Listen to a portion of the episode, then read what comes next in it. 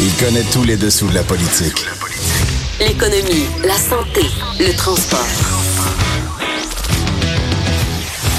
Chef du bureau d'enquête de l'Assemblée nationale. Antoine Robitaille. Là-haut sur la colline. Cube Radio. Excellent vendredi en direct du Cochon de Cube à Québec.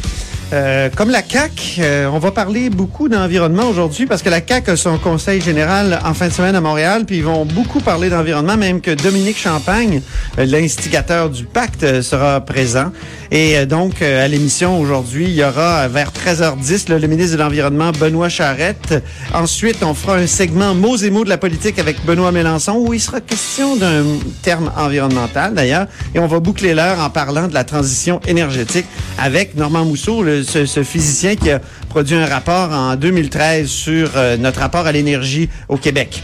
Oui, notre duo d'enfer du vendredi, Annabelle et Michael, euh, est en congé, euh, malheureusement, parce que c'est pause aujourd'hui et toute la semaine, ça l'a été à l'Assemblée nationale. On reprend ça vendredi prochain. Mais d'abord, dans le cochon, en ce début d'émission, ben il y a deux vadrouilleurs qui sont là. D'abord, Charles Le Cavalier qui arrive tout juste de Washington. Bonjour, Charles Le Cavalier. Bonjour, ça va bien? Oui, il vient vraiment juste de rentrer dans le studio. J'ai le brou dans le toupette. Oui, et tu peux mettre tes écouteurs. Oui, parfait. Charles Le Cavalier, qui est correspondant parlementaire au Journal de Québec, Journal de Montréal, et il a le droit à sa chanson de présentation quand même.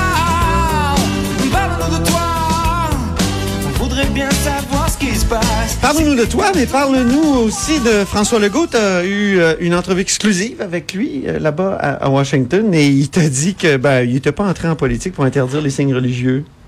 C'est est-ce que ça t'a surpris? Euh, Plus ou moins parce que je pense qu'il a toujours voulu mettre ça de côté le plus rapidement. Mais ce qui arrive souvent avec les premiers ministres qui veulent mettre des choses rapidement de côté, ben, ils se retrouvent à en parler tout leur mandat. Et je pense, par exemple, à Robert Bourassa avec la Constitution en 85 quand il est arrivé. Oui, c'est ça. Donc la confidence que François Legault a fait au, journal, c'est que bon, on parle beaucoup de la laïcité, du principe de la laïcité. Monsieur Legault il est plus un pragmatique et puis la raison pour laquelle il veut faire passer le projet de loi 21 au plus vite, c'est parce que lui, ce qui l'intéresse pour vrai, là, c'est l'économie, c'est l'éducation, c'est autre chose. Alors lui, il m'a dit tout de go, puis là, tu l'as dit à la station, je, je ne suis pas venu en politique pour, euh, on peut on peut même l'écouter, Charles. Oui, oui, c'est c'est ah, ça vient directement de ton enregistreuse. Écoutons-le. Ben, je suis pas venu en politique pour euh, faire adopter un projet de loi sur euh, la, laïcité. Je suis venu en politique pour parler d'éducation, parler d'économie, parler de comment on, on, on, protège, on défend, puis on promouvoit notre identité québécoise. Donc, moi, je pense que ça, c'est un dossier qui traîne depuis trop longtemps. Puis il est temps qu'on pose un geste, qu'on délimite un carré de sable. Puis c'est ce qu'on fait avec le projet de loi 21. Oups, c'est un beau petit promouvoir ici. Ouais. On promeut, hein? Promeut. oui, oui, oui, vas-y, continue, Donc, euh, ce qu'on comprend, c'est que François Legault, euh, je lui ai même posé la question, on dirait que ça vous intéresse pas. Oui, c'est vrai. Hein? On dirait que ça vous intéresse pas, la, la, la laïcité. Même s'il croit en Dieu. Ah, il y a Nicolas Lachance. Il a dit qu'il aimerait, il a dit qu'il il a dit ça. Il aimerait croire en Dieu. Il, ne croit pas en Dieu, c'est ça. Il aimerait. Et, et euh, donc, lui dit, moi, je, il n'a pas dit moi je m'intéresse pas à ça, mais on dirait qu'il est pas là pour ça. Et quand je lui ai demandé, est-ce que vous voulez que les gens se souviennent du gouvernement Legault comme étant le gouvernement qui a instauré la laïcité de l'État, parce que c'est un projet de loi qui va changer la, la, ce qu'on pourrait appeler la, c'est pas la Constitution québécoise, mais disons la, Oui, oui, oui, non, non. Tu, tu, tu, peux dire Constitution québécoise, absolument. ce projet de loi-là va changer la Constitution québécoise. C'est important. C'est pas anodin. Je lui demandais ben, est-ce que ça va être votre legs politique, mais il veut pas. il veut pas qu'on se souvienne de lui pour ça. Il dit moi, si je veux laisser un héritage politique, que ce soit en économie, en éducation. Donc pour lui, c'est vraiment comme une espèce de passage obligé. Là, ouais, on fait ça vite, vite, vite, puis on met ça en du tapis pour qu'on puisse parler d'autre chose. Mais il a admis quand même que c'est peut-être pas fini après l'adoption, que, que c'est juste un, un premier pas. C'est-à-dire le débat va sans doute se poursuivre parce qu'on peut pas faire l'unanimité sur cette question-là. Il y a quand même un réalisme là, je pense, du premier ministre. Voilà, effectivement, il ne il ne pense pas que ça va être complètement derrière nous. Il reconnaît qu'il y a des gens qui trouvent que ça va trop loin, d'autres pas assez loin. Puis il y a une question, bon, je lui ai pas poser cette question-là, mais sur, sur l'usage de la, de la clause dérogatoire, Oui, euh, c'est reconductible aux cinq ans. oui. Donc, à chaque cinq ans, ça va être un débat qui va revenir. Ben oui, ça va être un serpent de mer. Hein, ça, ça, ça ça sort de l'eau, ça surgit de l'eau. euh, exactement. voilà. Donc, euh, d'aborder d'autres sujets aussi. Ben oui, mais ça a été une bonne mission euh, globalement. Toi qui en as fait plusieurs missions, euh, Ben, Monsieur Legault est allé à New York et à Washington pour parler d'énergie. Et ah, il en a parlé d'énergie pendant quatre jours. Alors, est-ce que c'est une mission accomplie?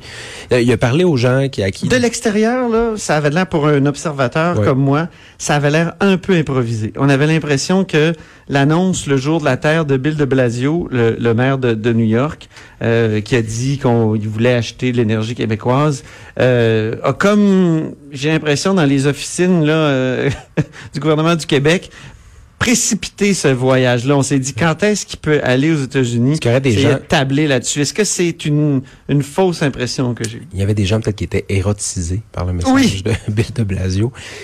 Effectivement, c'était admis. Hein, Le- je veux dire, le- gouvernement admet lui-même qui a mis cette mission-là en place là, dans, après l'annonce de, de Bill de Blasio, alors que généralement, ce genre de mission-là est préparé longtemps d'avance.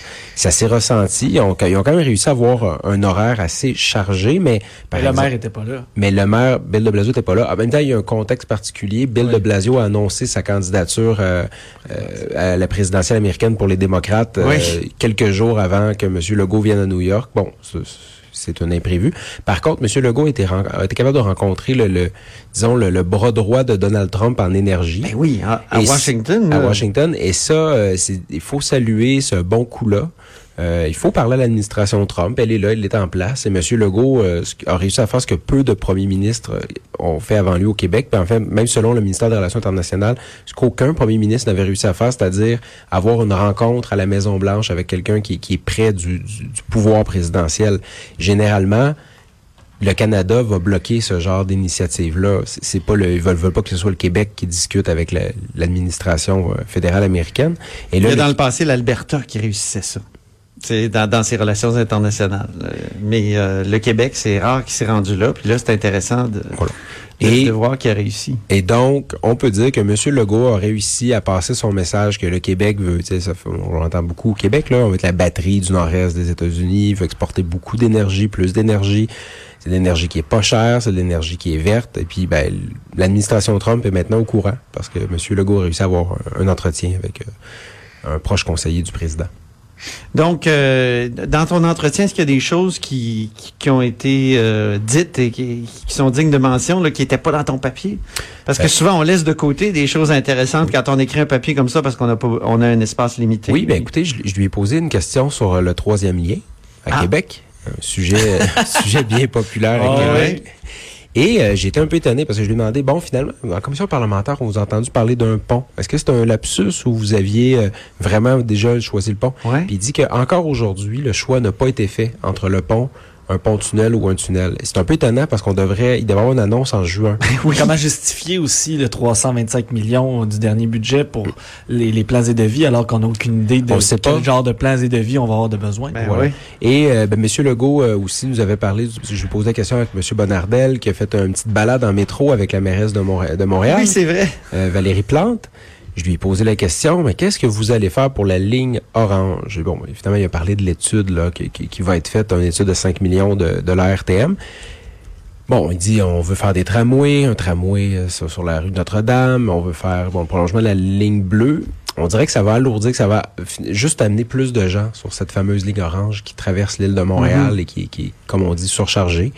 Donc, c'est un peu les sujets qu'on a abordés. Parler de l'UPAC aussi. Oui, tu as commencé par l'UPAC parce que j'ai écouté une partie de l'enregistrement.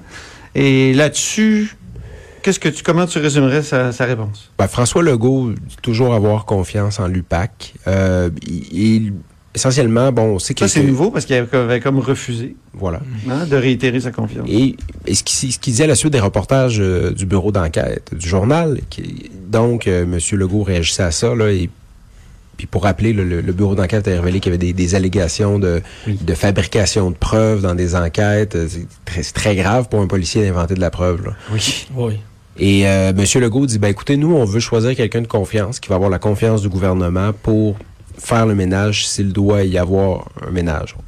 On peut imaginer qu'il va en faire un, là, mais il n'a pas voulu s'avancer davantage. Non, c'est délicat pour lui, j'ai l'impression de, de, de, de, de se pencher là-dessus. Bien, ben merci beaucoup. Ben, ça fait plaisir. Merci beaucoup, euh, cher Charles. Et puis, on va faire une pause. On va aller rejoindre, espérons-le, le ministre de l'Environnement, Benoît Charette, avec qui on va discuter de la fin de semaine verte de la coalition Avenir Québec. Puis ensuite, on reviendra au Vadrouilleur avec euh, Nicolas Lachance, journaliste au bureau d'enquête. Donc, euh, faisons une pause.